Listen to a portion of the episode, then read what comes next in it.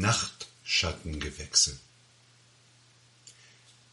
Die unterschiedlichsten Konflikte der Menschen, emsig genährt und geschürt, treiben zuweilen ins Entsetzliche des Krieges, der bekanntlich die Fortsetzung einer bestimmten Politik mit anderen Mitteln ist. Zuweilen aber treiben sie im Vorfeld auch in das nicht minder gefährliche Reich des Absurden. Von der Verschmelzung des Absurden mit dem Krieg erzählt einer der großen Antikriegsromane des vorigen Jahrhunderts, Catch 22 von Josef Heller, erstaunlicherweise auch in der DDR erschienen unter dem Titel Der IKS-Haken. Es geht also um eine Falle, einen Haken. Neben vielen Absurditäten und tragikomischen und geradezu kafkaesken Ereignissen gibt es in dem Roman das Gespräch eines Bomberpiloten mit seinem Staffelarzt. Es geht um die notwendige Flugtauglichkeit des Piloten. Der Pilot fragt den Arzt, ob er ihn, wenn sich herausstellen würde, dass er verrückt wäre, fluguntauglich schreiben könne, was der Arzt bejaht. Darauf verlangt der Pilot, fluguntauglich geschrieben zu werden, da es doch verrückt wäre, wenn er weiter sein Leben riskieren würde. Der Arzt bestätigt ihm dies, kann aber wegen des Hakens an der Sache nicht handeln. Der Haken ist, dass wenn jemand das Verrückte erkennt, er natürlich bei bester geistiger Gesundheit wäre und Verrücktheit als Fluguntauglichkeitsgrund entfiele. Der Pilot kommt auf diesem Weg also aus der tödlichen Falle nicht heraus. In einem ähnlichen, manchmal mit äußerster Verbissenheit beackerten Konfliktfeld, um nicht zu sagen Tretminenfeld unseres auf der Welt stattfindenden Mit- oder Gegeneinander, wandern wir bezüglich des Begriffes Rassismus. Es gibt ihn, ohne Frage, auch wenn der Begriff der Rasse selbst aus dem Sprachgebrauch eliminiert werden soll. Weil dem so ist, steht in unserem Grundgesetz in Artikel 3 1. Alle Menschen sind vor dem Gesetz gleich. 2. Männer und Frauen sind gleichberechtigt. Der Staat fördert die tatsächliche Durchsetzung der Gleichberechtigung von Frauen und Männern und wirkt auf die Beseitigung bestehender Nachteile hin. 3. Niemand darf wegen seines Geschlechtes, seiner Abstammung, seiner Rasse, seiner Sprache, seiner Heimat und Herkunft, seines Glaubens, seiner religiösen oder politischen Anschauung benachteiligt oder bevorzugt werden. Niemand darf wegen seiner Behinderung benachteiligt werden. Das ist ein Grundrecht, welches dort verankert ist, weil man mit dem Gegenteil davon, also dem Unrecht, in der zwölf Jahre währenden Zeit eines tausendjährigen Reiches die entsetzlichsten Erfahrungen mit dem Unrecht in dieser Sache gemacht hat. Nun wird dieses Grundrecht in jüngster Zeit als Maskierung für stillschweigend und stillduldend weiter praktizierte Rassenpolitik, also für Harry Potter Leser, der dessen Name nicht genannt werden darf, gehalten. Nachdem Martin Luther King 1968 I Had a Dream, einen Traum hatte, die Beurteilung, Diskriminierung und Diffamierung von Menschen nach ihrer Hautfarbe könne enden, wenn man allen die gleichen Chancen bietend, deren Charakter und Fähigkeiten und Leistungen zum Maßstab des menschlichen Miteinander machen würde, scheint dies für einige Menschen Anlass, um besorgt, nachdenklich oder äußerst erregt zum Erwachen aufzurufen. Indem man das Wort Rasse nun tunlichst vermiede, würde man den latenten Rassismus unsichtbar machen. Die CRT, Critical Race Theory, kritische Rassentheorie, ist nun auch aus den USA kommend bei uns angekommen und deren Feststellungen und Erkenntnisse sind ebenfalls eine Falle, ein Haken, von dem wir, die wir der permanenten Rassismussünde geziehen werden, nicht loskommen können. Hier ein Beispiel aus den USA, wo ein Schüler und seine Mutter gegen die Vermittlung folgenden Sachverhalts an einer Schule Klage erhoben haben. Zitat In dieser Klasse wird den Schülern erklärt, dass der Besitz bestimmter Eigenschaften sie entweder als privilegiert oder als unterdrückt einstuft. Im Unterricht wurde ein strenges Verständnis davon unterrichtet, was Privileg und Unterdrückung ausmacht. Diejenigen, die sich als weiß, männlich, heterosexuell oder christlich identifizieren, seien von Natur aus privilegiert und Unterdrücker, was als bösartig und ungerecht und falsch definiert wurde. Zitat Ende.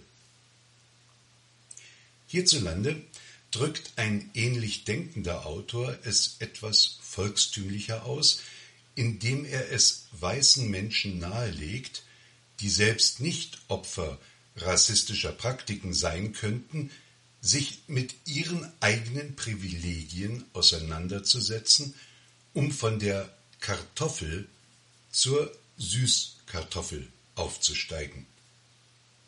Nun der Gebrauch von solchen aus dem Englischen abgeleiteten Ethnophilism, die wohl eher die Bezeichnung Dysphemismus, Kakophemismus verdienen, Ausdrücke oder Bezeichnungen, die das Bezeichnete abwerten, ist nicht neu. Unter Kraut, Piefke, Hunne, Fritz, Bosch und der Kartoffel haben wir schon einige Zeit durchmessen und sind daran nicht zugrunde gegangen. Wir haben selbst an solchen Sprachetikettierungen teilgenommen. Es mag dem Autor dieses Erdfrüchtegleichnisses im Rahmen der Meinungsfreiheit durchaus gestattet sein, diese Ansicht zu haben, sie in Wort, Schrift und Bild zu äußern. Neu ist allerdings, dass eine dem Bundesinnenministerium zugeordnete Einrichtung wie die Bundeszentrale für politische Bildung zur Plattform einer solchen Äußerung wird, in deren Satzung unter anderem zu lesen ist, Paragraph 1 Die Bundeszentrale für politische Bildung ist eine nicht rechtsfähige Bundesanstalt im Geschäftsbereich des Bundesministeriums des Innern. Paragraph 2 die Bundeszentrale hat die Aufgabe, durch Maßnahmen der politischen Bildung Verständnis für politische Sachverhalte zu fördern, das demokratische Bewusstsein zu festigen und die Bereitschaft zur politischen Mitarbeit zu stärken. Paragraph 6 Die politisch ausgewogene Haltung und die politische Wirksamkeit der Arbeit der Bundeszentrale werden von einem aus 22 Mitgliedern des Deutschen Bundestages bestehenden Kuratorium kontrolliert. Ist unter Paragraph 1 ein Rechtschreibfehler? Und es müsste heißen, ist eine nicht recht fähige Bundesanstalt? Sind verbale Stigmata dafür geeignet, demokratisches Bewusstsein zu festigen? Heißt eine von 22 Mitgliedern des Deutschen Bundestages ausgeübte Kontrolle also, dass diese Art des nicht miteinander sprechen wollens gutgeheißen wird? Was für ein Nachtschattengewächs sprachlicher und politischer Unkultur wird da gehegt und gepflegt und um bei der Kartoffel zu bleiben, mit Zuwendungen aus Steuergeldern gehäufelt.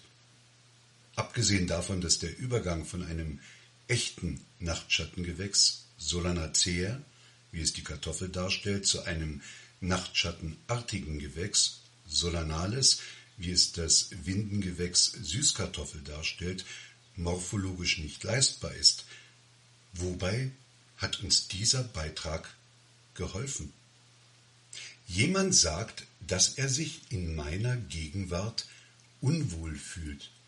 Es sei denn, ich würde mich reumütig zu einer imaginierten Schuld des Privilegiertseins bekennen und selbst dann würde ich ihm nicht näher kommen, weil dieses Privileg ein Geburtsprivileg ist, ich also der Gipfel all der toten Geschlechter bin, die sich des praktizierten Rassismus von Sklavenhandel, Jim Crow Gesetzen bis hin zur Apartheid schuldig gemacht haben, kann ich es also nie abstreifen, wie die Ursünde, die Urschuld, die allein mir Gott verzeihen kann und in mancher kirchlichen Auslegung nicht einmal der. In Abwandlung eines Werbeslogans Du musst so bleiben, wie du bist. Du musst.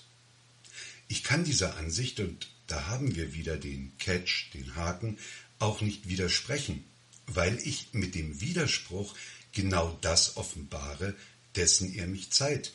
Rassismus. Denn People of Color, wie er, sind per se keine Rassisten.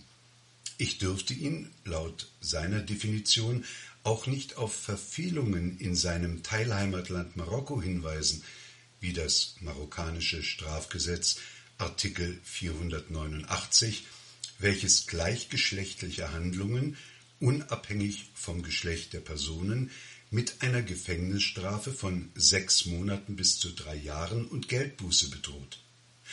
Dürfte ihn nicht fragen, wie sich das Verhältnis zwischen den arabisch definierten Bevölkerungsteilen, den afrikanischen Migranten und den Berbern verhält.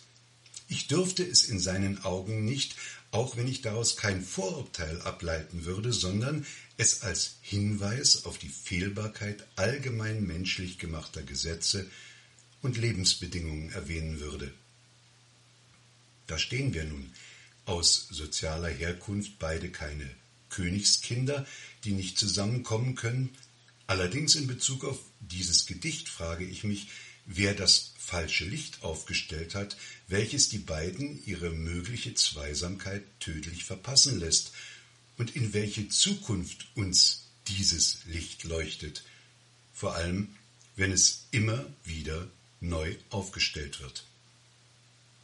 Es spricht zwar von großem Erfindergeist, wenn eine deutsche Firma eine Kartoffelsortieranlage entwickelt hat, die ungewaschene Kartoffeln dergestalt sortieren kann, dass sie Erdklumpen, Steine und, merke auf, faule Kartoffeln entfernen und alle Arten von Fremdmaterial wie beispielsweise Golfbälle, Holz, Kunststoff aussondern kann.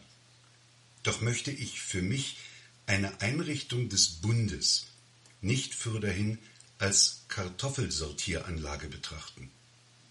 Da der engagierte freie Journalist, der das Kartoffelgleichnis in die Welt gebracht hat, auch Autor ist, eine kurze Sentenz des deutschen Dichters Johannes R. Becher, der sich mehrmals neu und nicht immer zum Besten mit sich und seinen Privilegien auseinandersetzte. Zitat Ein Dialog besteht darin, dass Menschen miteinander sprechen. Aber sie sprechen nicht nur miteinander, sondern schweigen auch gleichsam miteinander, sprechen gegeneinander oder sprechen aneinander vorbei. Zitat Ende. Die Kartoffel war ein segensreicher Import, was die Ernährungsanlage betrifft, nicht was die Diskussions- und Daseinskultur in diesem Land befördert.